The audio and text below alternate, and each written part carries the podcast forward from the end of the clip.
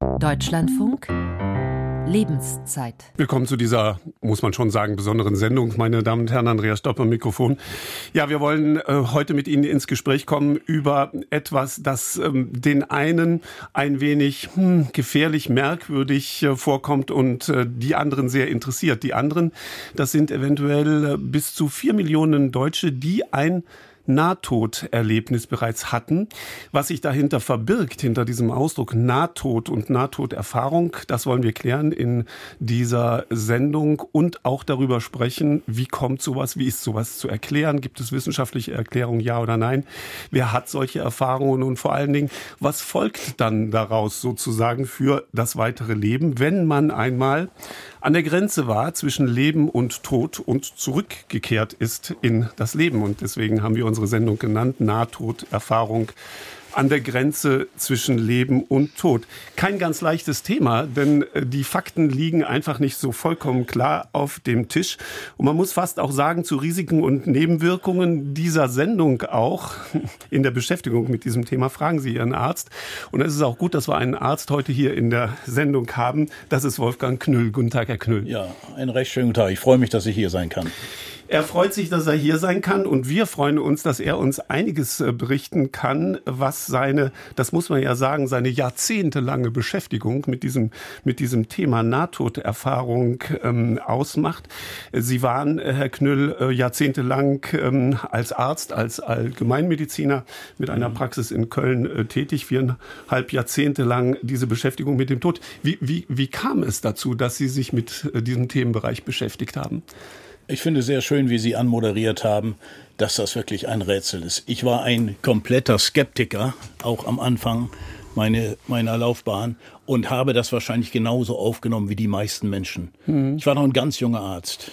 Den Begriff Nahtoderfahrung gab es noch nicht. Und da hatten wir einen alten Herrn reanimiert auf der Intensivstation. Mhm. Und wir waren enorm glücklich, ihn wiederbekommen zu haben. Und der war gar nicht glücklich. Er war Ach. eher verwirrt und sagte, nein, es war so schön und schilderte ein helles Licht, wunderbare Musik.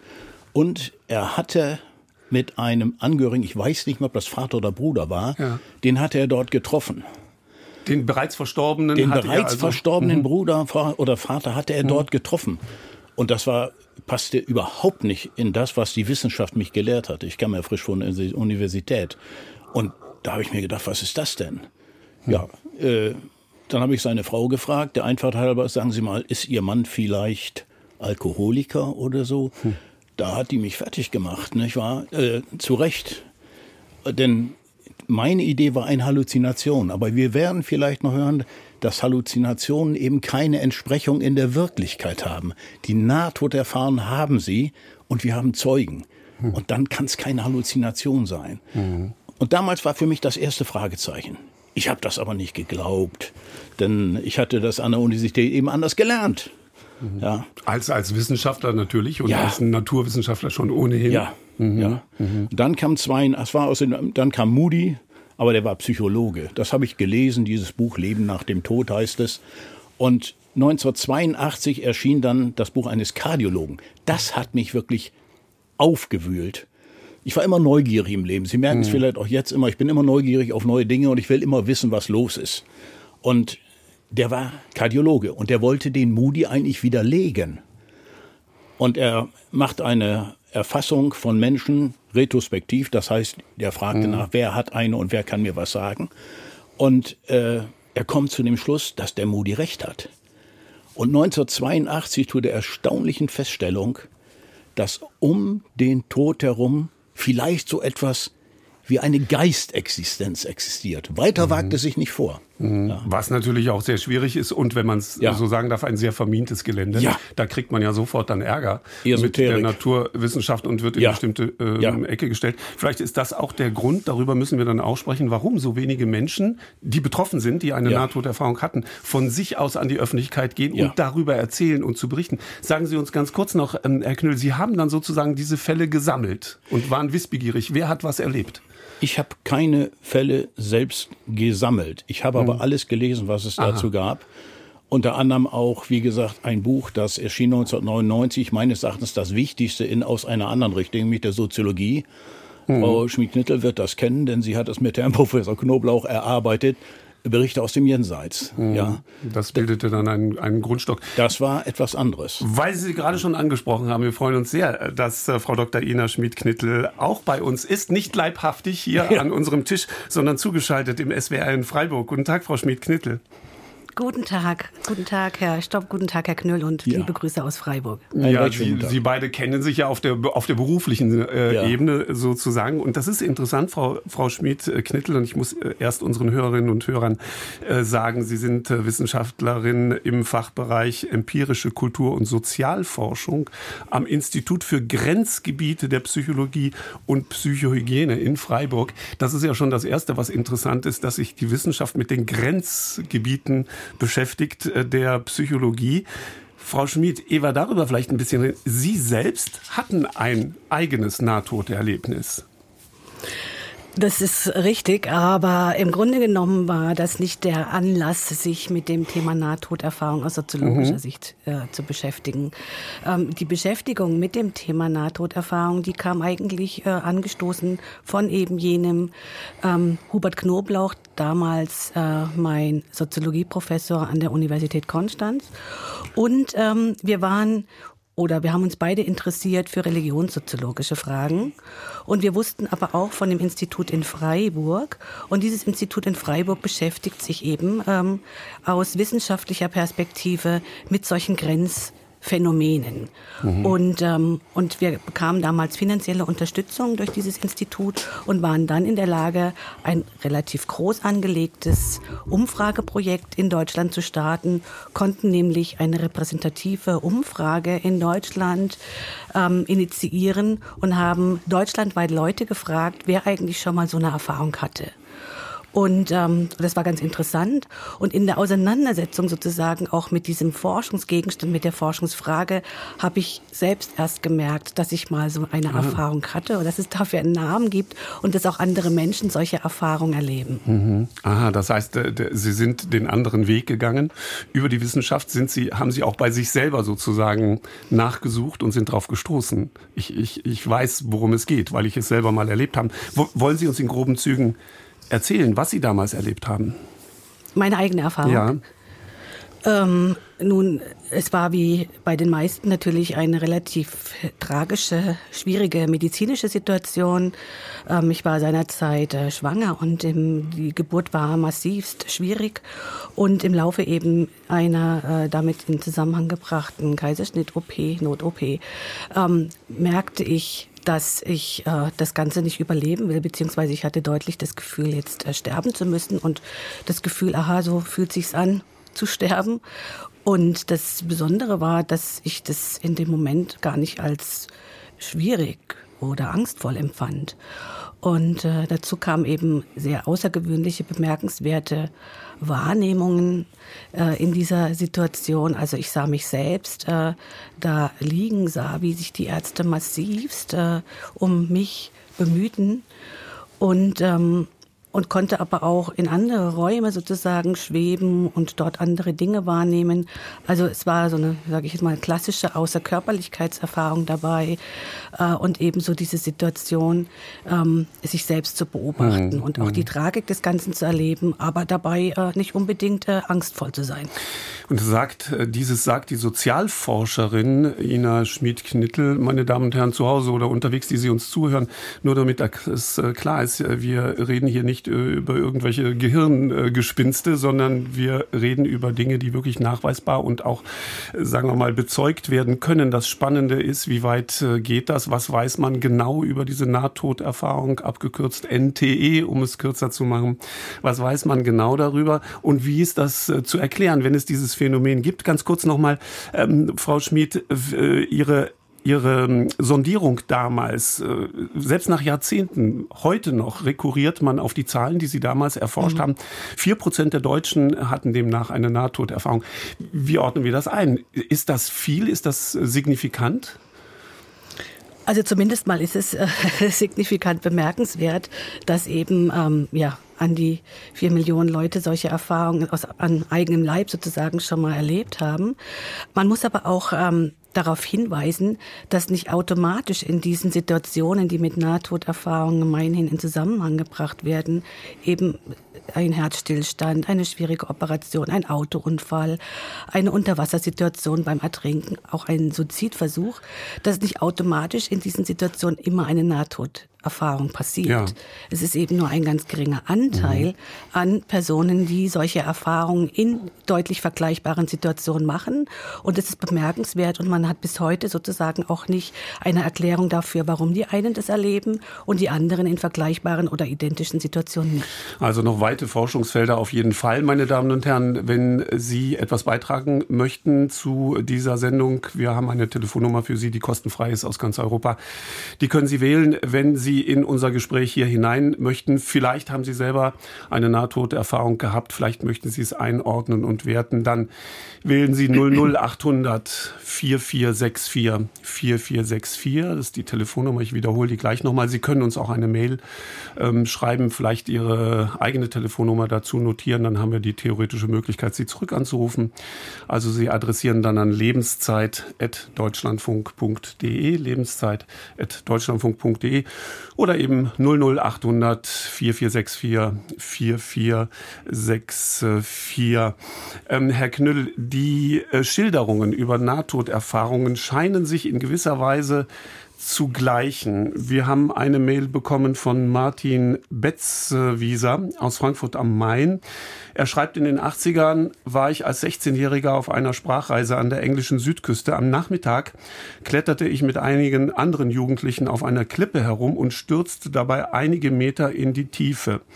Beim Fallen vor dem Aufprall zog mein komplettes Leben vor meinen Augen vorbei und ich sah ein intensives Licht. Da wusste ich, dass ich jetzt oder jetzt gleich tot sein würde.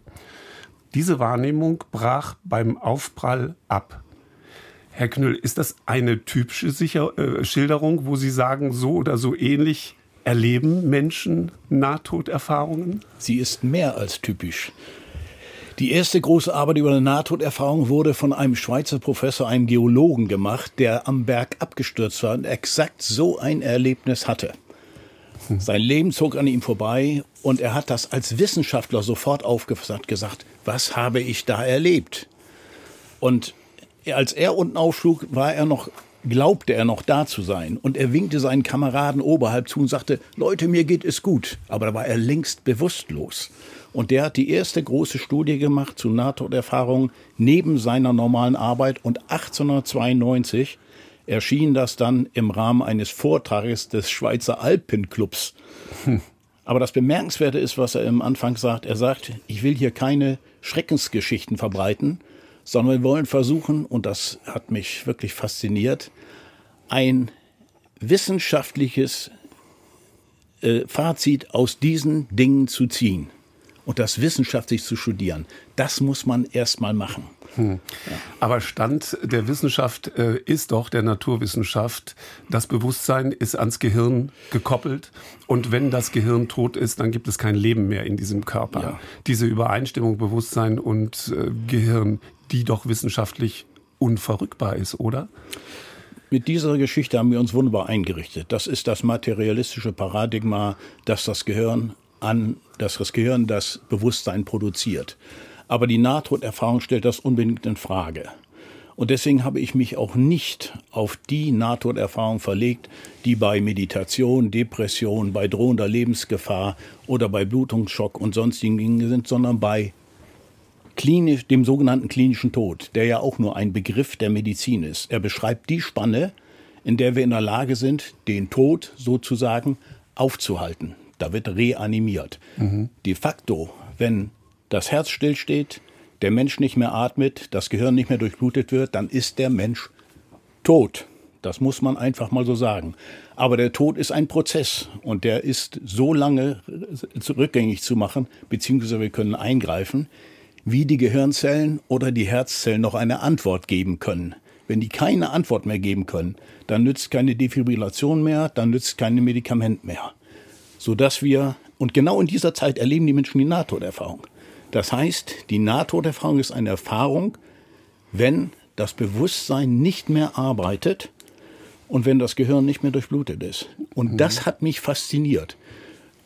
Ich betone nochmal, das ist natürlich auch Hypothese, was ich jetzt hier aufstelle. Und ich würde mir wünschen, dass da viel mehr geforscht wird, damit wir herausbekommen, ja. welche Beziehung besteht zwischen Bewusstsein und Gehirn. Na, Sie haben Ihren Teil dazu beigetragen, in dem äh, ganz frisch erschienen. Ich glaube, Sie selbst haben es noch gar nicht in der Hand gehabt, aber Nein. die Journalisten schon. es liegt hier vor mir. Wolfgang Knüll, Nahtoderfahrungen, Blick in eine andere Welt. Also das macht natürlich schon neugierig, weil wer möchte das nicht, in die andere ja. Welt hineinzublicken? Äh, äh, Frau Schmid, Sie haben ja ein bisschen in die andere Welt hineingeblickt. Hat sich Ihr, Ihr persönliches Leben denn in dieser Beschäftigung auch mit der Thematik Nahtod, hat sich Ihr persönliches Leben geändert? Oh, das ist jetzt die schwierige Frage. Ohne also Ihnen zu nahe es, zu treten. Nein, nein, äh, ich verstehe schon. Ähm, weil es wird häufig von Menschen, die Nahtoderfahrungen ähm, erlebt haben, berichtet, dass die Nahtoderfahrung als solche ihre Sicht auf das Leben den Tod, das Sterben, aber auch auf materielle Dinge, spirituelle oder religiöse Fragen massiv verändert hat. Ähm, diesbezüglich würde ich mich eher als Negativbeispiel darstellen. Es mhm. war nicht die Nahtoderfahrung, äh, die mein Leben verändert hat.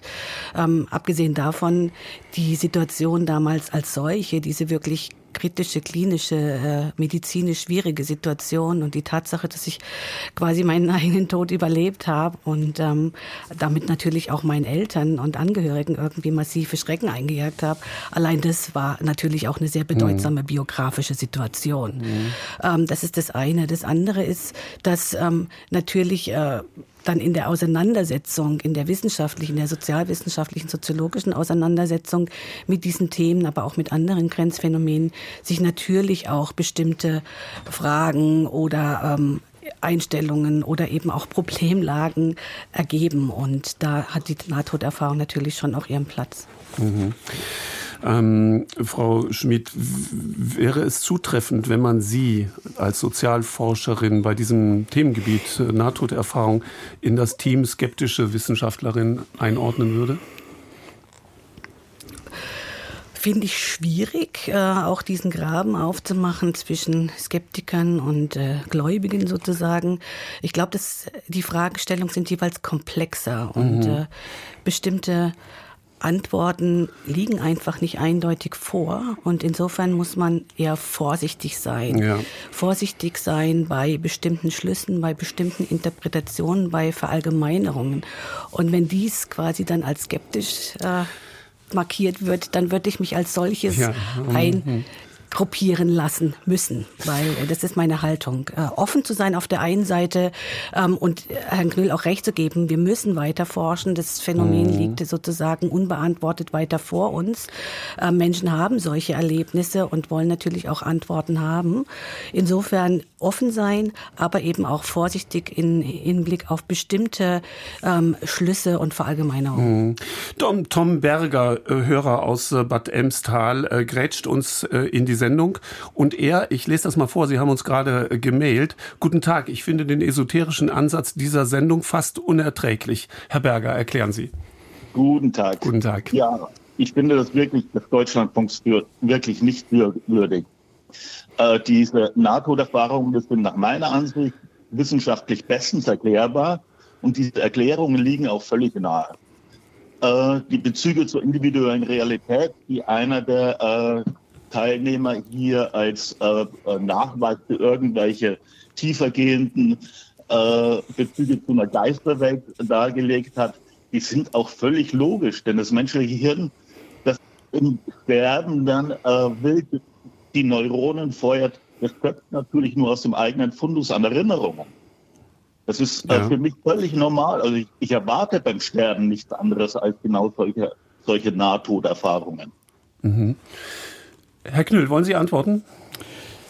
Äh, wir sprechen, das ist, glaube ich, der fundamentale Irrtum, den man begeht.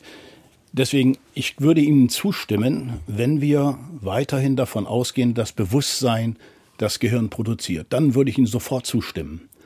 Aber wenn wir eine Situation, die ich auch beschreiben könnte, wo ein Mensch eine halbe Stunde lang ohne jede Wiederbelebung in einem Operationssaal liegt mit Herzstillstand, Atemstillstand und das Gehirn nach 20 Minuten oder einer halben Stunde eigentlich matsch sein müsste, wo dieser dann eine tiefe Nahtoderfahrung hat, da können wir uns nicht mehr darauf berufen, dass das etwas mit dem Gehirn oder mit Erfahrung, subjektiven Erfahrung zu tun hätte. Und da sind wir dann auch weg von Esoterik.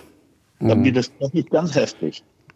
Also diese Erfahrungen belegen nur, dass die äh, Medizin oder die beteiligten Mediziner eine falsche Vorstellung vom Hirn und den Vorgängen darin haben. Wenn das nach 20 Minuten noch irgendwas macht, dann ist es noch nicht matt, wie Sie sagen, sondern dann ist das ein Beleg dafür, dass man weiter forschen muss. Auch die Ansicht, das Bewusstsein sei irgendeine Art von Entität, damit liegen Sie ja eigentlich sehr nah bei religiösen, religiösen Vorstellungen von Seele und so weiter. Das Herr Berger. Bewusstsein, das, mhm. das Bewusstsein ist keine Entität, kein Objekt, sondern ist ein Prozess. Das Herr Berger, ja. das Drehen des Rads. Ähm, nur weil unsere Nachrichten auch äh, hier gleich in die Sendung äh, kommen. Sie haben es eigentlich gerade gesagt, wir müssen noch weiter forschen, so ähnlich haben Sie sich ausgedrückt. Das ist genau der Sinn dieser Sendung und wir freuen uns sehr, dass auch Sie mit der skeptischen Sichtweise Ihre Meinung äh, hier darlegen und wir dann gemeinsam drüber sprechen können. Wir einigen uns womöglich darauf, es gibt Felder, die eben noch nicht bis zu Ende erforscht und geforscht sind. Um ein solches Feld soll es heute gehen hier in der Sendung. Herr Berger, vielen Dank für Ihre kritische Worte. Wortmeldung ähm, um diese Erfahrung der, der, des Nahtodes an der Grenze zwischen Leben und Tod geht es heute in dieser Sendung Lebenszeit. Ähm, auch Ihre kritischen Stimmen dazu sind sehr willkommen. 00800 4464 4464, die Telefonnummer. Oder schreiben Sie uns an lebenszeit.deutschlandfunk.de bei mir im Studio Dr. Ina Schmid-Knittel, Sozialforscherin und der Allgemeinmediziner Wolfgang Knüll. Wir hören uns nach den Nachrichten wieder.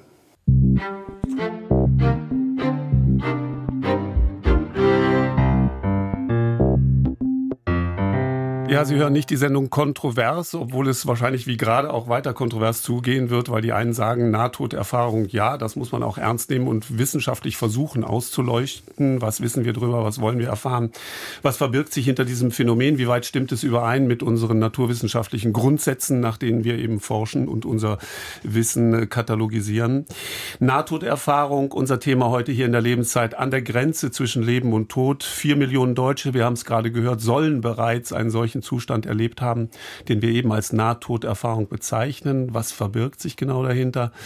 Für manche Hirnforscher handelt es sich bei diesem sogenannten warmen Licht, von dem viele Menschen berichten, um nichts anderes als um komplexe Halluzinationen. Wir haben das gerade gehört und andere Wissenschaftler sehen aber in dem Erlebten einen Hinweis darauf, dass es irgendwie da mehr geben muss, als unsere weltlichen Erklärungsversuche hergeben. Und entsprechend kommen hier auch viele, viele Fragen auf unseren Tisch. Beginnen wir mit äh, Caroline Caroline Grünwald aus Nürnberg. Guten Tag, Frau Grünwald. Ihre Frage. Ja, guten Tag. Ich würde mal um Einschätzung bitten. Also ich bin jetzt nicht religiös. Ähm, die Nahtoderfahrungen, das wird ja allgemein immer so positiv berichtet. Jetzt habe ich aber mal den Professor von Lukadu, der war ja auch in Freiburg mal gehört, der eben gesagt hat, es gibt aber auch albtraumhafte Nahtoderfahrungen. Und das glaube mhm. ich persönlich auch. Und das also das mal. Und das Zweite, ich habe persönlich mit meiner Familie so viel durchlitten. Für mich wäre das ein Albtraum, mir vorzustellen, ich würde Mutter, Oma und sonst wen wiedersehen. Ich will höchstens meine gute Freundin, die verstorben ist, wiedersehen oder meinen Vater. Also das ist ein Albtraum für mich, dass ich die Bande dann die Bagage wiedersehen müsste. Und das Dritte ist, warum oh. sterben dann viele Menschen so schwer, wenn das angeblich alles so toll Tja. ist? Und viertens, was ist mit Selbstmördern? Also mir ist das bisschen zu einseitig befürwortend, zu comfy und cozy beschrieben. Ja, versuchen wir das mal ein bisschen abzuarbeiten. Äh, Frau Grünwald, eine ganze Liste haben Sie uns ähm, äh, anheimgestellt, aufgegeben. Ähm, Herr Knüll, kann man, kann man sein Nahtoderleben steuern? Nein, das kann man sicher nicht. Aber die Hörerin hat vollkommen recht. Es gibt diese negativen Erfahrungen. Sie sind nicht so erforscht. Es gibt Annahmen von circa 5% seien negativ, aber die Zahl ist sehr, sehr unsicher. Es gibt eine eigene Studie dazu, die Bruce Grayson gemacht hat, einer der großen Pioniere der Nahtodforschung. Und die nehmen an, dass es möglicherweise viel mehr sind. Es gibt Hypothesen dazu, dass es mit dem Lebenswandel zusammenhängen könnte. Es gibt von Selbstmördern in der Tat, die einen Selbstmord gemacht haben, schlimme Leute, die dann auch die schlimmen Sachen sozusagen, die ihr Leben spiegeln, dann in dieser Nahtoderfahrung erlebt haben. Das alles gibt es. Was wo ich sagen würde, wozu es eigentlich keine Hinweise gibt, dass jemand das Schlimme, was er im Leben schon mal erlebt hat, dann, wenn er stirbt, nochmal erlebt. Also da würde ich Ihnen jede Das muss Sorge nicht unbedingt so sein. Nein, es ist nicht so. Ein Freund hat mir mal gesagt, wortwörtlich, also ich will wissen, wenn am jüngsten Tag die Mutter die Mörder ihres Kindes vergibt. Nein, der Mörder wird seiner Tat begegnet, aber nicht die Mutter dem Mörder. Ina Schmid, Sozialforscherin ja. ähm, Freiburg. Wir brauchen Ihre Hilfe. Ja. Ich bin dankbar für diese Wortmeldung, denn äh, genau das war auch das, was uns interessiert hat damals bei unserer Interviewstudie. Sind tatsächlich alle Nahtoderlebnisse gleich, wie man es über die Jahre und Jahrzehnte der mittlerweile ja bis in die 60er Jahre zurückreichenden Forschung quasi auch immer wieder gespiegelt bekommt. Und, äh, und als Soziologen und Soziologin hatten wir da so unsere Zweifel, was beispielsweise ist mit religiösen Prägungen, mit biografischen Einschnitten mhm. und so weiter und so fort. Und äh, tatsächlich zeigte sich, ähm, nicht jede Nahtoderfahrung ist gleich. Mhm. Und nicht in jeder Nahtoderfahrung tauchen natürlich diese von Moody, Herr Knüll hat es erzählt, oder dann eben auch von Grayson äh, behaupteten Elemente und Motive auf, sondern ganz im Gegenteil, es zeigt sich eine unglaubliche Variationsbreite mhm. an Inhalten und ähm, Berichten und, ähm, und Erinnerungen. Ich meine, auch das muss man sagen. Wir haben eben auch nur die Berichte zur Verfügung. Und im Übrigen, die Leute sind ja nicht gestorben. Wir haben es mit, äh, mit Reanimierten, mit, äh, mit Lebenden zu tun, die Erfahrung in der Nähe des Todes ähm, berichten. Wie jetzt die tatsächliche Relation ist, äh, auch die quasi das zeitliche Korrelat, ähm, das sei nochmal dahingestellt. Aber letztendlich zurück auch zur Frage, die Erfahrung selber können ganz, ganz unterschiedlich mhm. ausfallen. Und natürlich hatten wir in unseren Interviews auch Erfahrungen dabei, die deutlich äh, negativ emotional geschildert wurden, mhm. die mhm. ähm, mit Angstgefühlen besetzt wurden, äh, in der sozusagen in der Erfahrungssituation selber, aber dann auch quasi äh, im Nachhinein, ähm, was die Erfahrung mit einem macht.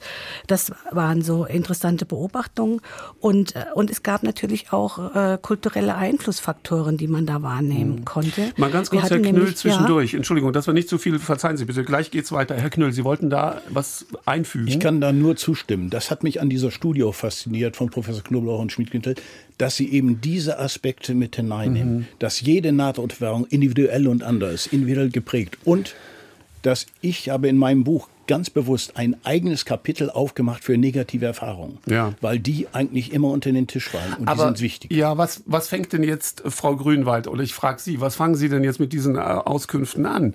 Die einen, von denen immer berichtet wird, wenn ich ein Nahtoderlebnis hatte, dann freue ich mich auf den Tod. Der Tod hat dann seinen Schrecken verloren, weil ich sowas Schönes gesehen habe. Und Sie sagen, um Gottes Willen, hoffentlich, da werde ich wieder meine unliebsame Verwandtschaft treffen und möchten es vermeiden. Frau Grünwald, sind Sie noch da? Ja. dass es irgendwie gut geht. Aber was ich noch fragen wollte, warum haben denn so viele Menschen Todesangst, sodass die Medizin ja auch wieder in Anführungsstrichen Drogen, so LSD-Derivate entwickelt, auch in der Schweiz so, um Todesängste auch zu nehmen. Also so toll. Also ich glaube, die Nahtoderfahrung bezieht sich auf die akute Lebensgefahr. Mhm. Aber ansonsten, warum haben dann so viele Menschen Todesangst und sterben so schwer? Äh, und warum Frau Schmid, haben Sie die Frage ist berechtigt, ja. absolut. Und wir können da auch ein schönes Beispiel nehmen. Ähm, Herr Knüll hat äh, schon Elisabeth äh, Kübler-Ross erwähnt, eine sehr berühmte Sterbeforscherin aus den 60er Jahren, die ja sehr weitreichende Untersuchungen zum Sterbeprozess, zu den Empfindungen von Sterbenden, äh, zum Thema von Tod eben vorgenommen hat und die sich ihr Leben lang mit dem Tod und dem Sterben als solchen beschäftigt hat. Ähm, Im Moment ihres eigenen Todes konnte sie auch nicht so einfach loslassen. Sie hat sich sehr schwer getan, ähm, war lange Zeit äh, äh krebskrank mhm. und äh, hat quasi auch einen langen ähm, Todesprozess ähm, vor sich äh, gehabt und war damit nicht sehr glücklich und zufrieden. Im Gegenteil, sie hatte Ängste und eben ihr eigenes Modell quasi ist in gewisser Weise da eben auch ein bisschen hintergangen worden. Und äh, das dazu würde ich eben auch sagen, dass so wie die Nahtoderfahrungen im Laufe der Jahrzehnte in wissenschaftlichen, zum Teil auch esoterischen, zum Teil auch journalistischen ähm, Darstellungen äh, ihr Bild gewonnen hat, ist damit aber in der Regel immer ein sehr positives äh, Deutungsmuster verknüpft. Und ich finde, dass da eben auch in gewisser Weise eine Gefahr besteht, dass nämlich der Eindruck damit erweckt wird, dass das Sterben als solches wunderbar ist, schön, schmerzfrei, mit positiven Emotionen besetzt. Aber das ist nicht der Fall. In der Realität sieht das Sterben in der Regel häufig sehr, sehr viel schmerzvoller und äh, dramatischer aus. Da kann ich nur zustimmen. Ich glaube, dass man trennen muss den Sterbeprozess von dem Prozess, wenn der Tod wirklich eingetreten ist. Warum das Sterben, das wissen Sie so wie ich, warum diese Prozesse so ablaufen. Im einen Fall, also bei der ein Mensch stirbt ganz leicht und flüchtig, der nächste leidet ungeheuer. Das ist für mich eine große Frage. Ich habe immer gesagt, wenn ich mal auf die andere Seite komme, dann werde ich das fragen. Warum müssen solche Menschen so leiden? Das verstehe ich nicht. Ich bin auch sicher, dass wir hier auf Erden keine Antwort dazu geben können. Hm. Also zuzugeben, dass wir bestimmte Dinge nicht verstehen und wahrscheinlich ja. in absehbarer Zeit auch nicht verstehen werden.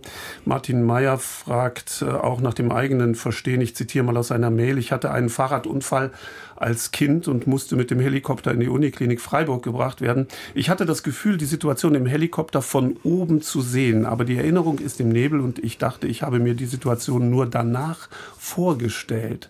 Frage, ist das eine Nahtoderfahrung oder nur eine Vorstellung? Tja, das ist die große Frage und äh, natürlich auch forschungsethisch ähm, schwierig quasi im Moment zu realisieren äh, als Untersuchungsanlage sozusagen. Also wir haben, ich glaube, das ist auch ein Grundproblem bei der Untersuchung von Nahtoderfahrung. Wir wissen nicht, zu welchem Moment diese Erfahrung auch tatsächlich gemacht wird. Wir haben das wir haben Schwierigkeiten, quasi eine zeitliches Korrelat festzustellen. Und wir wissen nicht, ob der Tod im Moment einer Nahtoderfahrung, der klinische Tod sei es jetzt, äh, ähm, auch tatsächlich äh, in Gestalt tritt oder eben nur ähm, scheinbar als Todessituation quasi dann auch interpretiert wird. Also das ist wirklich eine Krux und die macht das Phänomen letztendlich aber auch spannend. Mhm. muss ich gerade noch was korrigieren. Das, was ich gerade vorgelesen habe, das stammt von Peter aus äh, Freiburg und nicht äh, von Martin. Bei Frau Grünwald möchte ich mich noch äh, verabschieden und ihr danken für Ihre Wortmeldung. Herr Wissmann aus Bremen ruft uns an. Guten Tag, Herr Wissmann. Guten Tag. Was haben Sie für eine Erfahrung ja. gemacht? Eine eigene? Ich, ich, habe keine eigene. Meine Lebensgefährtin, Mitte 60 jetzt, äh, hat äh, vor einigen Jahren äh, eine schwere Bauchhöhlenproblematik gehabt und hat zwischen Leben und Tod geschwebt und erzählte, dass sie äh, wellenförmig mal wieder auftauchte im, Be im, Bewusstsein und dann wieder abtauchte und äh, in den äh, abgetauchten Zuständen hat sie sich über eine große Wiese gehen sehen äh, und dort zwei Leute getroffen, nicht ihre Verwandten, da kann ich auch die andere Dame beruhigen, dass die nicht unbedingt da auftauchen, äh, sondern äh, zwei äh, äh, andere, eine, den sie gepflegt hat und so weiter, die auch gestorben waren. ich wollte nur mal sagen, diese Wiese, äh, ist in der griechischen Mythologie auch schon beschrieben. Man müsste überhaupt diese, diese äh, Erzählungen, die in Religionen äh, umgehen, über äh, das Sterben und so weiter, mhm. mal daraufhin prüfen. Äh, diese Wiese heißt Asphodelos-Wiese in der griechischen Mythologie und führt dann wohl an das Flussufer. Jeder weiß, dass das Überqueren eines Flusses und so weiter eine gewisse Symbolik hat und so weiter. Äh, darüber hat Freud ja auch schon geschrieben. Ich wollte das eigentlich nur beitragen, dass mhm. die Sachen schon beschrieben sind, aber natürlich nicht mit dem Begriff Nahtoderfahrung überschrieben ja. sind. So. Äh, da, da guckt der Herr Knüll aber skeptisch gerade. Nicht skeptisch. Plato beschreibt die erste Nahtoderfahrung, von der wir wissen, wo ein Soldat auf dem Schlachtfeld aufgesammelt wird. Ja. Und er ist eigentlich lange tot ja. Aber man stellt fest, na, der lebt ja doch noch. Mhm. Und der beschreibt dann auch ähnliche Dinge. Also die Nahtoderfahrung ist sehr, sehr, sehr mhm. alt. Ina ja. Schmid, bei, de, bei dieser Gelegenheit, äh, die mhm. Sie ja über lange Jahrzehnte auch äh, schauen nach den, nach den Unterschieden in der Schilderung und in der Verarbeitung äh, dieser Nahtoderlebnisse zwischen Ost und West zum Beispiel, aber auch im Verlaufe der Geschichte. Das ist ja interessant, was der Herr Wissmann gerade sagte, rekurrierend auf die griechischen Mythen. Ähm, In der Tat. Also wenn man, es ist, die Nahtoderfahrung ist kein modernes Phänomen, auch nicht eines, was an die moderne Reanimationsmedizin quasi geknüpft ist, sondern wenn man schaut, findet man im Zeitverlauf sehr, sehr weit zurück bis in die Antike ähm, Schilderungen, die strukturell vergleichbar sind mit den Berichten, die wir heute Nahtoderfahrung nennen.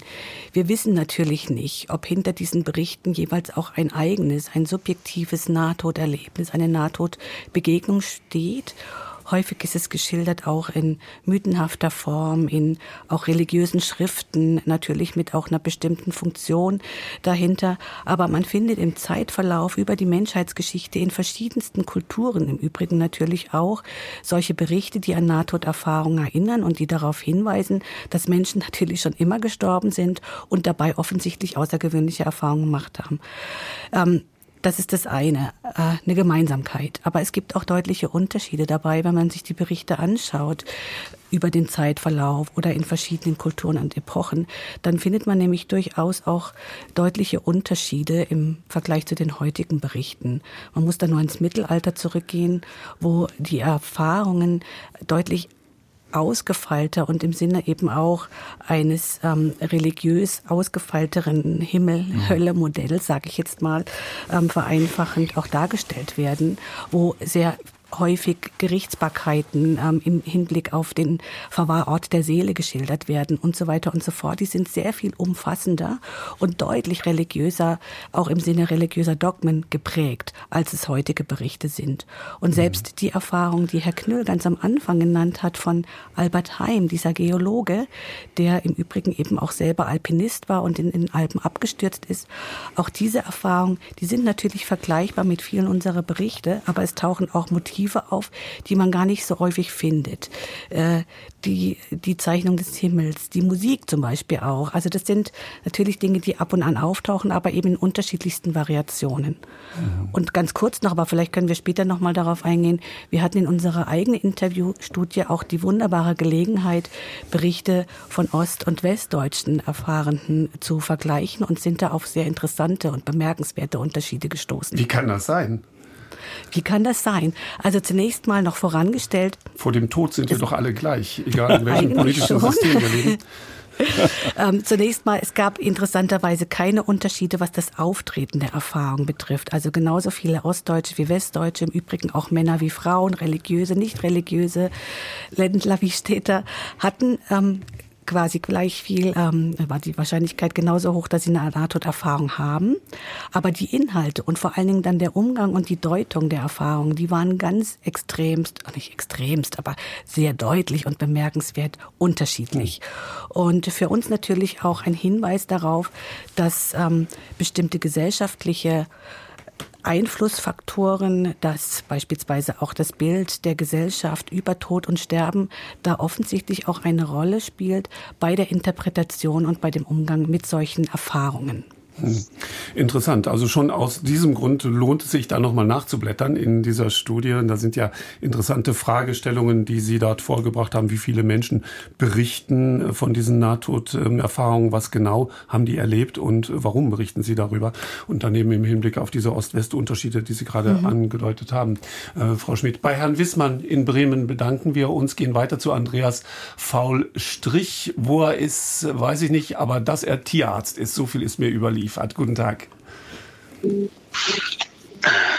Wir können Sie hören. Äh, schießen Sie los mit Ihrer Erfahrung oder mit Ihrer Einschätzung. Ja, das sortiert offenbar. Herr Faulstich, sind Sie bei uns? Sonst gucken wir, dass wir Sie gleich nochmal erreichen. Anscheinend sortiert er da noch was. Nicht, dass er gerade in einer anderen Galaxie ist oder irgendeine Art Erfahrung macht. Ähm, äh, Herr Knüll, ähm, glauben Sie an Gott? Ich Jetzt ja. Also, aber Gott, es ist der Gott Einsteins, es ist der Gott Heisenbergs, es ist der Gott der Physik, es ist der mhm. Gott der Wissenschaft eigentlich eher, wenn ich das so sagen darf. Ich weiß über Gott nichts, ich kann über Gott überhaupt nichts aussagen. Ich frage Sie, Sie äh, beide äh, ganz äh, bewusst danach, weil auch viele Hörerinnen und Hörer in diese Richtung gehen. Was bedeutet das denn eigentlich, dieses Bewusstsein? Ist das die Seele? Ist das irgendwas religiös, religiös begründetes? Ähm, Frau Schmid, haben Sie da eine Antwort oder eine Einschätzung? Wie hängt äh, äh, ein, ein, ein, ein religiöses Einordnen mit dieser Nahtoderfahrung zusammen? Auch natürlich eine sehr schwierige Frage. Ähm, und ich gehe vielleicht zurück auf unsere Umfrage nochmal, um das zu verdeutlichen. Ähm, wir hatten damals eben in, wir hatten, ich habe ja gesagt, wir haben in ganz Deutschland gefragt und, äh, und konnten unterscheiden nach Ost- und Westdeutschen. Und die Unterschiede beispielsweise zwischen den Ost- und Westdeutschen zeigten sich ganz intensiv ja. in Bezug auf die Frage, naja, wie interpretiere ich, interpretiere ich denn eigentlich mhm. meine eigene Erfahrung? Ist es quasi eine Halluzination? Ist es vom Gehirn ausgelöst? Ist es was äh, Religiöses oder äh, ist es eine Jenseitsreise? Äh, und da war es so, dass die Ostdeutschen ganz deutlich ähm, und vehement im Grunde genommen auch ähm, davon ausgegangen sind, dass religiöse Deutungen hier fehlen am Platze sein. Also da war ein deutliches ähm, Über äh, repräsentatives mhm. Antworten mhm. in Bezug auf eher naturwissenschaftliche, laienpsychologische Vorstellungen und ein eher deutliches Ablehnen religiöser Interpretationen. Mhm. Mhm. Und das hat natürlich auch was mit der Prägung der Ostdeutschen als solche zu tun. Wir wissen, dass in der ehemaligen DDR äh, Fragen in Bezug auf religiöse oder auch auf insbesondere grenzwissenschaftliche, paranormale Phänomene, ähm, dass das schwierig war, dass die ähm, aus dem Kanon der Wissenschaften, der offiziellen Weltanschauung ähm, ausgeschlossen waren, dass auch ja. die Informationsmöglichkeit deutlich eingeschränkt war und dass solche Themen im Grunde genommen im öffentlichen und auch nicht im wissenschaftlichen Diskurs eine Rolle spielten. Mhm. Und das hat natürlich auch äh, Auswirkungen auf den Umgang mit den Leuten, äh, der Leute mit diesen Erfahrungen. Interessanterweise hat es keinen Einfluss darauf gehabt, dass die Leute solche Erfahrungen eben nicht machen, nicht sondern ganz im Gegenteil. Mhm. Die Leute in Ostdeutschland machten ja auch Nahtoderfahrungen. Nur der Umgang und äh, die Ausgestaltung war eben deutlich weltlicher als die äh, Weil es in den gesellschaftlichen Hintergrund eingebettet wird. Natürlich. Jetzt versuchen wir nochmal ähm, unseren Hörer zu bekommen mit dem Doppelnamen Faulstich. Andreas ist der Vorname. Herr Faulstich, jetzt hören wir uns. Ja, das ist kein Doppelname. Ich heiße einfach Faulstich. Das ist so Dann schreiben wir das jetzt zusammen. Andreas Faulstich. Nun aber los. Also, ich hatte das Glück oder Pech, genau zweimal eine Nahtoderfahrung zu haben. Ich bin Pferdetierarzt und zweimal habe ich einen Tritt auf den Solarplexus bekommen und damit einhergehenden Atemstillstand. In beiden Situationen war mir völlig klar, dass jetzt Schluss ist. Wenn man nicht mehr atmen kann, da braucht es nicht viel wissenschaftliche Vorkenntnis, weiß man, jetzt geht es zu Ende. Und interessant war, es war in beiden Fällen komplett der gleiche Ablauf. Ich war vollkommen ruhig, obwohl ich wusste, jetzt ist Schluss. Ich war noch jung, ich war da vielleicht um die 30 beim ersten Mal. Also keine Zeit oder kein Alter, wo man sich gern verabschiedet. Aber ich war ganz ruhig und entspannt. Es liefen tatsächlich Sequenzen aus meinem Leben ab. Wie lange das war, äh, in Zeitgefühl traue ich mich nicht, da abzugeben. Da äh, scheint die Zeit irgendwie auch anders zu verlaufen. Ich habe das in beiden Fällen überlebt, weil einmal eine Krankenschwester und einmal ein Arzt zufällig in der Nähe waren, die mich reanimiert hatten. Und mhm. am Ende dieses, dieser Nahtoderfahrung, nachdem diese Sequenzen aus meinem Leben abgelaufen sind, ich völlig entspannt und ruhig war, kam beide Mal tatsächlich klingt fast kitschig, dieser Tunnel mit dem weißen Licht. Es war beide Mal komplett identisch. Mhm. Jetzt haben Sie, Aber das Interessante daran ja. ist wirklich die Ruhe, die man hatte. Also ich hatte gedacht, das ist was ganz Schreckliches. Ich sterbe, ich sterbe. Nein. Also ich war beide Mal komplett entspannt. Haben Sie denn irgendetwas von dieser Ruhe, die Sie in diesen Momenten erlebt haben, in Ihr tatsächliches und jetzt gelebtes reales Leben mit hinübernehmen können? Ach, das kann ich gar nicht sagen. Also ich meine, leben Sie jetzt anders ich, nach dieser Erfahrung, nein, dass dieser, dieser Tod nein, ein schönes Erlebnis war? Ich, nein, gar nicht. Ich mache mir darüber auch gar keine Gedanken. Also wenn ich in meinem Beruf darüber anfange nachzudenken, kann ich aufhören zu arbeiten. Nein, das spielt eigentlich keine Rolle. Ich fand es interessant, dass ich das gleich zweimal erleben durfte. Gebe das mhm. auch gerne weiter, weil es wirklich so war, wie ich sage, völlig ruhig und entspannt. Aber weitere Konsequenzen auf mein Leben hat es gar mhm. keine gehabt. Mhm. Nein. Das ist aber eine gute Basis, Herr Forsch. zu behandeln oder so. Ja, nee, das nicht. Aber dass Sie sagen, ich habe keine Angst vor dem Tod, das könnte ja theoretisch sein, oder? Äh, nee, so weit geht's dann auch nicht. Das ist eine interessante Frage, die Sie gerade stellen, weil das etwas ist, was mich auch schon über diese vielen Jahre beschäftigt. Äh, nun kann man das immer dann erst beantworten, wenn es soweit ist. Es ist ja ganz mhm. oft schwer, sich Dinge im Vorhinein äh, wirklich vorzustellen. Aber dass ich mich jetzt da irgendwie drauf freue, also das kann ich nicht sagen. Naja, das, bis dahin ist ja dann auch noch ein großer Schritt. Äh, Herr Faulstich, vielen Dank, dass Sie uns äh, diesen Einblick gegeben haben. Äh, weiter mit ähm, Wolfgang Knüll, Arzt, hier bei uns im Studio. Studio.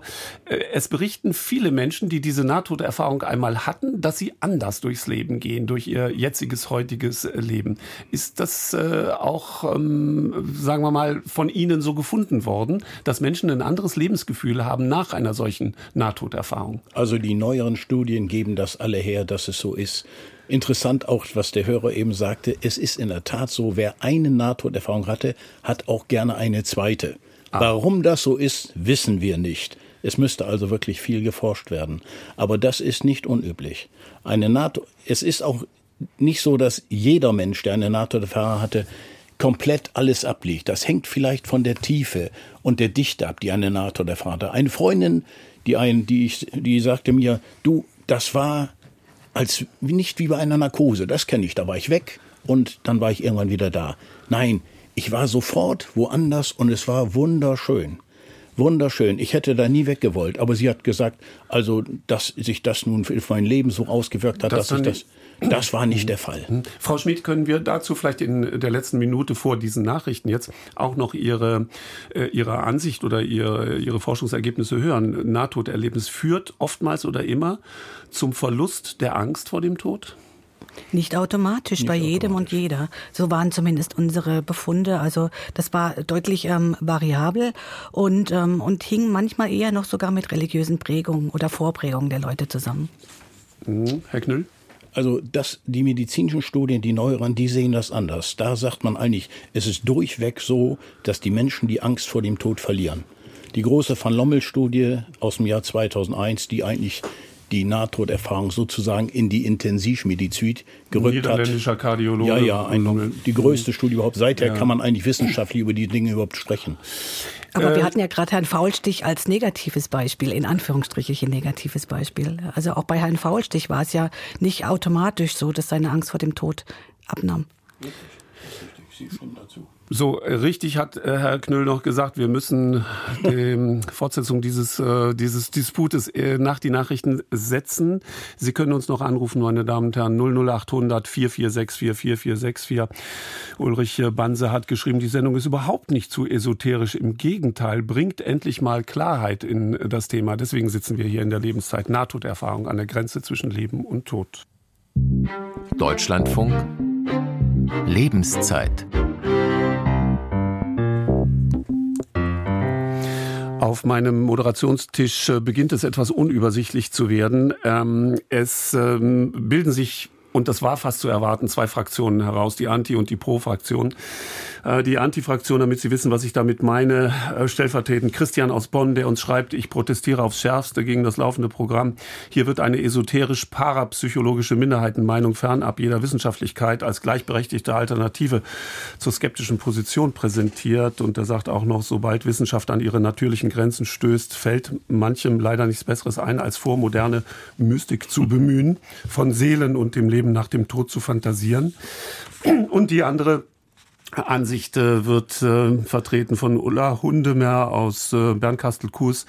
Noch heute, so sagt sie, finde ich es unerträglich, dass sich Menschen, die solche Erfahrungen nicht gemacht haben, sich anmaßen zu entscheiden, ob es sowas gibt. Mhm. Ein wenig mehr Respekt vor dem Erfahrungsschatz anderer Menschen wäre für uns alle sehr hilfreich und friedensstiftend, äh, damit die Polaritäten hier mal klar benannt sind. Ähm, Frau Schmidt, gibt es eine Antwort auf die Frage, warum es offenbar so ist, dass äh, viele Menschen, die eine Nahtoderfahrung gemacht haben, damit sehr zurückhaltend umgehen, also eher wenig davon erzählen, nicht in die Öffentlichkeit gehen. Ist das ein Phänomen und wenn ja, wie ist das zu werten? In der Tat ist es äh, ein Phänomen, auch vielleicht ein Problem, insbesondere eben für die Betroffenen, die äh, aus bestimmten Gründen, ich meine dieses Beispiel, was Sie gerade eben vorgelesen haben aus Bonn, äh, tatsächlich auch befürchten, nicht für ernst genommen zu werden oder eben auch äh, quasi ja in gewisser Weise äh, diskriminiert zu werden oder stigmatisiert zu werden. Und wir wissen, dass insbesondere, ich sage es jetzt mal auch mit diesem polemischen Wort, dass insbesondere die Natur und die Mainstream-Wissenschaften doch sehr lange Zeit irgendwie auch ihre Probleme mit solchen Grenzphänomenen eben haben, thematisieren und eben bestimmte äh, Phänomene als solche dann eben auch äh, nicht quasi in den Kanon der Wissenschaft überführt haben wollen. Die Tatsache, dass solche Menschen solche Erfahrungen machen, dass wir es quasi auch mit einer sozialen Realität damit auch zu tun haben, weil Menschen darüber berichten, die wird da in gewisser Weise einfach ignoriert. Hm, hm. Also zu Wort kommen lassen und zuhören, das äh, kann in keinem Falle schaden. Wir hören Daniel Königer zu, Hörer in Grebenhain in Hessen. Hört er den Deutschlandfunk und diese Sendung Lebenszeit? Herr Königer, wie ist es bei Ihnen? Hatten Sie mal eine Erfahrung? Einen wunderschönen guten Tag. Äh, ich grüße Sie. Äh, ich hatte einige solche Erfahrungen. Ähm, ich bin ähm, äh, aufgrund von einer schweren Allergie auf Wespen und Bienenstiche bekomme ich da ähm, sogenannte anaphylaktische Schocks. Und das bedeutet, dass im Notarztbericht steht, äh, Patient bewusstlos, äh, Puls nicht tastbar, Blutdruck nicht messbar. Und ähm, ja, ich finde, also ich habe so das Gefühl, dass ich da schon mit mindestens mit einem Bein, vielleicht mit eineinhalb Beinen ähm, auf der anderen Seite gewesen bin. Und ich muss sagen, ich habe also ein paar von diesen in unterschiedlichen Stärken, auch richtig stark. Ähm, und ich habe nichts gesehen. Also ich habe kein Licht gesehen, ich habe kein Tunnel mit dem Licht am Ende und auch keine Englein und auch kein, keine, keine Angehörigen. Nein, keine Angehörigen ähm, und äh, also gar nichts davon. Äh, wobei ich sagen muss, dass es alles sehr friedlich verlaufen ist. Mhm. Also das ist ganz wichtige Erfahrung, für, ganz wichtige Erfahrung für mich gewesen. Ähm, äh, Erfahrung von Frieden und Wärme, ähm, fast schon Hitze und Schweben. Ähm, und ich habe seitdem ähm, auch keine Angst äh, vor Tod weil das alles sehr friedlich, angstfrei abgelaufen ist. Mhm. Die Problematik fing dann erst an, als, äh, als ich dann ähm, vom Notarzt dann zurückgeholt worden bin. Aber das ist ja ein, ein ganz anderes Thema. Genau, ja, aber da ja. gibt es viele Schilderungen, wenn man ja. in diesen Berichten ein wenig äh, herumliest, die dann sagen, die das manchmal sogar fast bedauern, dass sie sagen, oh je, jetzt bin ich hier wieder gelandet. Es war gerade so schön und ja. von Liebe eingehüllt und in weißem Licht. Mhm. Aber Sie leben natürlich weiter mit, mit großem Enthusiasmus, so hoffen wir jedenfalls, haben aber keine Angst mehr vor dem Tod, ähm, Herr Königer. Und daran, daran sehen wir ja auch, dass dieses Thema dieser Nahtoderfahrung wirklich ähm, existenzielle Fragen ähm, ja. aufwirft äh, für unser Leben. Deswegen danke für Ihre Schilderung aus Kremenhain in ähm, Hessen. Wir kommen nicht äh, dran vorbei, weil ja auch bei den ähm, Kritikern auch dieses Themas immer wieder gesagt wird, ihr verlasst ja den Boden der Wissenschaftlichkeit. Gibt es, Herr Knüll, eigentlich eine eine wissenschaftliche Definition von dem, worüber wir hier reden, von Bewusstsein? Bewusstsein ist ein absolutes Rätsel. Der Philosoph Chalmers sagt, das wäre das Rätsel überhaupt. Bewusstsein, wir wissen nicht, was Bewusstsein ist. Wir wissen auch nicht, wo Bewusstsein lokalisiert wird. Die Annahme, das sei im Gehirn, das ist eine Hypothese, die durch nichts bewiesen ist. Es gibt das Beispiel eines äh, Hydrocephalus eines Wasserkopfes, Student, IQ 126, der hatte das Gehirn zu 95 Prozent gefüllt mit Hirnwasser. Das Gehirn wog vielleicht noch 50 Gramm, so sagt sein Untersucher. Der war ein hervorragender Student. Wo soll da das Bewusstsein verortet worden sein? Und ich möchte noch eins sagen. Es gibt verlässliche Daten, und zwar durch die Intensivmedizin. Ohne die Intensivmedizin hätten wir nicht die vielen verlässlichen Daten aus einer Zeit, in der der Mensch aus meiner Sicht, das ist auch die Sicht von Sempania, einem bedeutenden Nahtodforscher, der Mensch tot ist und nur durch die Reanimation wieder zurückgeholt wird. Und die Phasen, bis er zurückgeführt, die sind teilweise bis zu einer halben Stunde. Äh, das sage nicht ich, das sagt ein bedeutender Herzchirurg Lloyd Rudy, der dieses am OP-Tisch erlebt hat. Und er sagt, ich habe dafür überhaupt keine Erklärung. Und so können wir sagen, dass wir nicht sagen können, was mit dem Bewusstsein da geschieht. Wir müssten ja einen Beweis führen, einen naturwissenschaftlichen Beweis mit wiederholbarem Experiment. Das kann es nicht geben. Aber wir haben Zeugen, und zwar Zeugen durch die Nahtoderfahrungen, die außerkörperlich sind. Da bestätigen Zeugen, ja, es stimmt, ich habe dort am OP-Tisch gestanden. Dort und dort war das. Da und da standen die Dinge. Und wenn wir diesen Indizienprozess, will ich das mal sagen, führen und die Zeugen sprechen lassen, dann liegt das Ergebnis der Beweisausnahme jenseits jeden vernünftigen Zweifels. Aber es ist eben kein naturwissenschaftlicher Beweis. Und das ist, das ist der Punkt der Auseinandersetzung. Das ist der Punkt. Da kommt das ja, der Punkt der Auseinandersetzung, weswegen die da wahrscheinlich auch nicht zusammenkommen. Ina Schmidt, äh, Knittel, haben Sie da noch etwas hinzuzusetzen zu dieser, zu dieser Suche? Wo, wo sitzt eigentlich das Bewusstsein, das Ganze, was uns als, als, als Lebende ausmacht? Jetzt ist demnächst Valentinstag. Viele sagen, naja, das Bewusstsein, das sitzt ganz klar im Herzen. Im Herzen steckt äh, das Bewusstsein. Wie sehen Sie das? Wird sogar Herr Knüll hat es gesagt, äh, noch immer ist das Bewusstsein ein Rätsel, also zumindest was auch den Zusammenhang zwischen Gehirn und Bewusstsein oder den Ursprung äh, betrifft oder auch die Frage nach den biologischen Grundlagen subjektiver Erfahrung. Wir wissen es nicht und äh, mhm. ich schon gar nicht und sogar die Hirnforschung, aber auch die Philosophie, äh, denen ist es bis heute nicht gelungen, eine abschließende Erklärung über eben genau diese Fragen sozusagen und eine eindeutige und unhintergehbare Erklärung Beantwortung äh, dieser Fragen auch zu liefern. Und das ist ähm, einerseits bezeichnet, aber andererseits auch herausfordernd. Und mhm. ich finde, das sollte man dann eben auch so hinnehmen. Das ist natürlich manchmal schwierig, insbesondere als Wissenschaftler oder Wissenschaftlerin. Aber in diesem Sinne ist für mich zum Beispiel auch die Nahtoderfahrung erstmal nicht mehr und nicht weniger als ein äh, Bewusstseinsphänomen, ein außergewöhnliches Bewusstseinsphänomen, was auch immer sozusagen die natürlichen Ursachen sind. Äh, für mich als Soziologin ist es einfach, da ein bisschen bisschen das offen zu lassen und sich auf die Erfahrungsebene der Menschen zu fokussieren. Aber natürlich sind die Wissenschaften gefordert und vielleicht ist es ja auch deswegen ein so faszinierendes Phänomen und findet mittlerweile eben auch Aufmerksamkeit innerhalb der Naturwissenschaften, der Medizin und so weiter. Ja, aber gerade weil es eben ein Randphänomen ist, ja. über das wir wenig wissen, mag es vielen von uns auch schwerfallen anzuerkennen, dass die reine Wissenschaft da wirklich an eine Grenze stößt, dass wir da bestimmte Dinge eben nicht äh, wissen, nicht wissen können. Das, diese Geschichte ist alt. Karl Friedrich von Weizsäcker hat mal in einem ganz, mein bewegenden Wort gesagt, dass es gerade das Problem der modernen Wissenschaft ist, dass sie sich nicht darüber im Klaren ist, was sie eigentlich tut. Es wird nicht geforscht, was ist eigentlich Materie, was ist eigentlich Leben.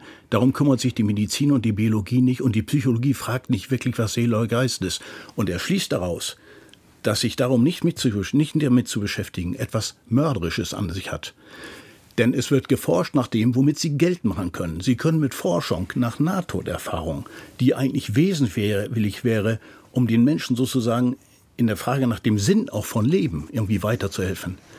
Diese Forschung wird durch nichts bezahlt, weil niemand sagt, äh, niemand sagt, also da gebe ich Geld dafür, damit wir das wissen das bringt nichts, es kommt nichts dabei heraus. Mhm. Das ist unser Problem. Aber mhm. es müsste gerade da geforscht werden. Das ist die Einschätzung von Wolfgang äh, Knüll. Ich sage es nochmal, Allgemeinmediziner, äh, viele, viele Jahre eine Praxis für Allgemeinmedizin in Köln hat er gehabt. Seit 45 äh, Jahren forscht er zum Thema Nahtoderfahrung, beziehungsweise er stellt zusammen, was man darüber weiß so und deswegen ja. eben auch sein gerade jetzt erschienenes Buch Nahtoderfahrung, Blick in andere Welt und verstanden werden soll, das ähm, als ähm, aktuelle Antwort Antworten der Wissenschaft. Also da ist alles zusammengetragen, was die Wissenschaft weiß und auch das, was sie nicht weiß. Es ist auch eine Diskussionsgrundlage. Es geht darum, dass wir das Thema mhm. aufgreifen und einfach mal einen weiter Gedanken machen darüber. Genau einen neuen Blick hinein. Wenn Sie suchen, Patmos Verlag. Herr Wittmann aus Berlin, der hört uns. Und Herr Wittmann, ich glaube, Sie haben eine Frage. An wen weiß ich nicht, aber stellen Sie die. Guten Tag, ich Guten grüße Tag. Sie. Ähm, ja, genau. Also eine Frage ähm, ist es geht darum, also mein Eindruck ist, diese Erzählung, ähm, man betrachtet sich von oben, man sieht sich quasi außerkörperlich ähm, oder eben auch dieses Beispiel der Wiese, man sieht sich selbst dann in, in diesen, in diesen ähm, malerischen Szenen. Mhm. Mein Eindruck ist, hätte ich mir oder stellt man sich das alles im Vorfeld schon einmal vor, dann ist auch das quasi eine selbsterfüllende Prophezeiung und man ähm, erlebt das, was man glaubt zu erleben, wenn man dann tatsächlich in diesem, ich würde es mal sagen, Rauschzustand tatsächlich ist. Und aus eigener Erfahrung kann ich da nur sagen, sehe ich auch eine Parallele zu drogeninduzierten Rauschzuständen und Halluzinationen. Und auch dort erlebt man durchaus ähm, das, was man entweder schon selbst erlebt hat oder eben auch das, was man sich vorstellt zu sehen oder zu erleben. Mhm, also da geht Deswegen ist meine Frage genau, ob, ähm, ob das eben auch ja, was Sie dazu einfach sagen. Also was unterscheidet die Nahtoderfahrung, über die wir hier reden, von einem, ich fasse das mal zusammen, von einer Art Drogenrausch? Da, das ist der ja, Punkt. Das ist das eine und das andere ist einfach, dass eben ähm, diese Erzählungen und äh, die decken sich natürlich, aber ich glaube, oder das ist mein Eindruck, dass das natürlich auch geprägt dadurch ist, dass man dieses Bild sich schon vorher einfach ausmalt. Ina Schmid, wollen Sie da antworten? Ich versuch's. Ähm, zu dieser Frage der Self-Fulfilling Prophecy, äh, das ist sehr interessant und die hat uns natürlich auch umgetrieben. Ich könnte hier vielleicht äh, die ostdeutschen Erfahrungsberichte nochmal ins Spiel bringen. Ich hatte ja darüber berichtet, dass die wenigsten äh, Menschen, die diese Erfahrung zur Zeit der DDR hatten, überhaupt wussten, dass es solche Erfahrungen gibt, dass, ähm, dass es eine Literatur gibt, dass es bestimmte Prägungen, Muster, äh, Erscheinungsweisen gibt. Ähm, die Leute waren völlig in, uninformiert in der Regel, viele, nicht alle, und gleichwohl ähm, schilderten sie sehr eindrückliche, inhaltlich unterschiedlich geprägte Erfahrungen. Also das ist vielleicht ein bisschen etwas, was gegen diese Self-Fulfilling Prophecy äh, äh, spricht. Auf der anderen Seite hatte ich ja schon angedeutet, dass natürlich auch die Ausgestaltung der Motive und Inhalte der Szenerien sozusagen dann im Nachhinein, die ja eh nur in unsere Sprache eingekleidet werden kann, wenn wir darüber berichten, äh, natürlich bestimmten Prägungen unterliegt. Das ist das eine. Die andere Frage äh, mit den Parallelen zu drogeninduzierten Zuständen durchaus ähm, ist die bereits auch wissenschaftlich wahrgenommen worden und zeigt und dann eben auch ein bisschen die Schwierigkeit quasi auch bei der Definition der Nahtoderfahrung. Man findet nämlich ähnliche und strukturell vergleichbare Schilderungen, auch solche Out-of-Body-Erlebnisse, die Außerkörperlichkeitserfahrung, also Lichterfahrung, ähm, die Tunnelerlebnisse durchaus auch in anderen außergewöhnlichen Bewusstseinszuständen, mhm. wie eben unter Drogeneinfluss, aber auch bei Meditationszuständen. Also das mhm. ist durchaus eine richtige Beobachtung und die macht es dann eben auch schwierig, nochmal die Nahtoderfahrung Erfahrung von anderen außergewöhnlichen Bewusstseinszuständen auch wirklich eindeutig unterscheiden zu können. Häufig, was wirklich ein wesentliches Motiv der Nahtoderfahrung ist, ist das subjektive Gefühl, seinen eigenen Tod jetzt und im Moment zu erleben. Mhm. Herr Wittmann, bleiben Sie bitte ganz kurz noch in der Leitung. Herr Knüll möchte ja, was hinzusetzen. Ja. Das ist natürlich eine wunderbare und eine wunderbare einfache Lösung, wenn wir da von Halluzinationen oder Ähnlichem sprechen dürften. Aber Drogen äh, machen gerade das nicht. Die Halluzination hat keine Entsprechung in der Wirklichkeit. Und wir haben bei den NATO-Verfahren eben die Zeugen, die Dinge belegen, die mit Halluzinationen nicht in Einklang zu bringen sind. Es sind in 50er Jahren auch mal Studien gemacht worden, wo man dann das Gehirn gereizt hat, Frontalhirn, und man konnte dann sich selbst im Abstand von zwei Meter sehen. Aber eine komplexe Erfahrung mit einem Lebenspanorama oder ähnlichem, das ist auch bei Drogen nicht beschrieben. Es gibt auch Versuche mit DMT, die sind auch gemacht worden. Aber mhm. die Erfahrungen sind vollkommen anders als Nahtoderfahrungen. DMT, was bedeutet das? Dimethyltryptamin ist ein Stoff, der im Gehirn auch vorkommt und der soll angeblich auch das gemacht haben, aber es kommt nie in einer Menge vor, nie in einer Menge vor, mhm. die dann sozusagen erlaubt, einen Drogenrausch zu haben. Herr Wittmann, wollen wir es dabei zunächst mal belassen? Vielen Dank, dass Sie angerufen ja, haben ähm, und weiter zuhören. In ein paar Minuten haben wir noch, in denen Frau Milat in Cuxhaven zu Wort kommen soll. Frau Milat, Sie sind über 80 Jahre alt und äh, sind schwer krank, das muss man sagen. Und jetzt erzählen Sie weiter. Ja, also ich bin äh, krank, aber nicht schwer krank. Umso besser. Ich bin umso nur besser. in meiner Mobilität jetzt neuerdings etwas eingeschränkt. Sehr schön. Aber vom. Kopf her noch klar. Und zwar, ich erinnere mich, also ich, ich bin ja im Krieg geboren, wie Sie aus dem Datum sehen, nicht? Zwischen meinem viereinhalb, vier, viereinhalb Jahren und fünfeinhalb Jahren muss diese Krankheit gewesen sein. Ich war, also ich hatte eine schwere Yersinieninfektion, also schwarzen Pocken und dazu bekam ich dann schließlich noch, weil ich ja dann gar keine Widerstandskraft Kraft mehr hatte, die Ärzte werden das verstehen, am ganzen Körper die Milben. Also ich war dem Tode geweiht. Ich war, war in einem Kinderheim zu der Zeit, wo auch sehr viele Flüchtlinge waren und die Ratten liefen da auch rum. Äh, also noch später, als ich das mitkriegte mehr, als ich dann zur Schule schon ging und so weiter. Also ich habe dann später von der Schwester gehört, du hast uns sehr viel äh, Kummer gemacht, du wärst uns gestorben, ja. Und das ist jetzt das, woran ich dann dachte. Ich habe nämlich also wie soll ich sagen, wie Visionen gehabt und kann mich noch erinnern als Kind, also ich war vielleicht viereinhalb äh, gegen fünf Jahre alt und ähm, dass ich gedacht habe, ach, ist das schön. Und zwar sah ich, also ich denke, ich hatte die Augen offen, äh, sah ich nur lauter Farben und die waren so wunderschön, wie die ineinander verliefen und ich habe dann immer geguckt, denke ich, und gedacht, ach, ist das schön. Und das sehe ich heute noch vor meinen Augen und möchte nur dazu sagen, als Schluss, ich habe, wenn mein Tod dann so sein sollte, habe ich keine Angst vor dem Tode. Ne? Das war also so wunderschön. Ich bin dann auch äh, künstlerisch aktiv geworden. Diese Farben äh, habe ich, also ich habe die einfach, das irgendwie schon genetisch dadurch festgelegt mhm. worden. Das heißt, Sie leben auch seither bewusster, Sie leben lebensfroher? Ich bin lebensfroh. Ich lebe nicht bewusst lebensfroh. Ich mhm. bin lebensfroh. Mhm. Äh, äh ob das dadurch gekommen ist, weiß ich nicht. Mhm. Ich habe das nachher recherchieren lassen, weil ich äh, in meinem Leben immer sehr krank war. Ich bekam dann schwerstes Asthma und ja. äh, bin auch immer noch sehr hautempfindlich, was ich ja auch, ich habe ja auch die Narben noch von diesen Pocken am Körper und ähm, was ich dann darauf zurückführe auch, ja, ja. alles. Ähm, also dann habe ich, äh, ganz mhm. kurz, dann habe ich das untersuchen lassen auf Antikörper wegen meiner ganzen Allergien, multiplen Allergien. Und da wurde also festgestellt, dass ich immer noch diese Antikörper von dieser schweren Yersinieninfektion in mhm. meinem Blut habe. Mhm. Das heißt, es ist nicht äh, ausgedacht, es ist äh, Wahrheit. Herr Knüll ne? richtet noch ein Wort abschließend ja, an Sie. Das finde ich einen ganz interessanten Beitrag. Ich freue mich darüber, dieses Farbensehen, dieses intensive Farbensehen von Farben, die wir nicht hier auf Erden haben. Es hm. fehlt eigentlich auch die Nahtoderfahrung, fehlt auch immer die Sprache, mit der sie das beschreiben sollen, was sie da erlebt haben. Dieses Farbensehen, das nennt man dieses Betreten anderer Welten. Da sind wir dann über diese außerkörperliche Erfahrung weit hinaus, auch über das Lebenspanorama. Und da werden dann sozusagen andere Welten betreten, so nennt man das. Da gibt's natürlich dann keine Zeugen mehr.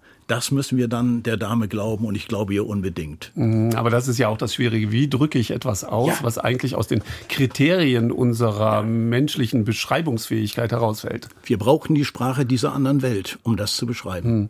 Und genau das ist die Problematik. Deswegen befinden wir uns an der Grenze zwischen ja. diesseits und jenseits. Ich danke unserer Hörerin sehr, sehr herzlich, äh, dass sie uns angerufen ähm, hat. Jetzt muss ich mal gucken, wir haben in ihrem Buch, wenn man da allein im Inhaltsverzeichnis, Herr Knüppel, 2.0 schon äh, schaut, da gibt es eben die Elemente der Nahtoderfahrungen, die werden da auch mhm. aufgeführt.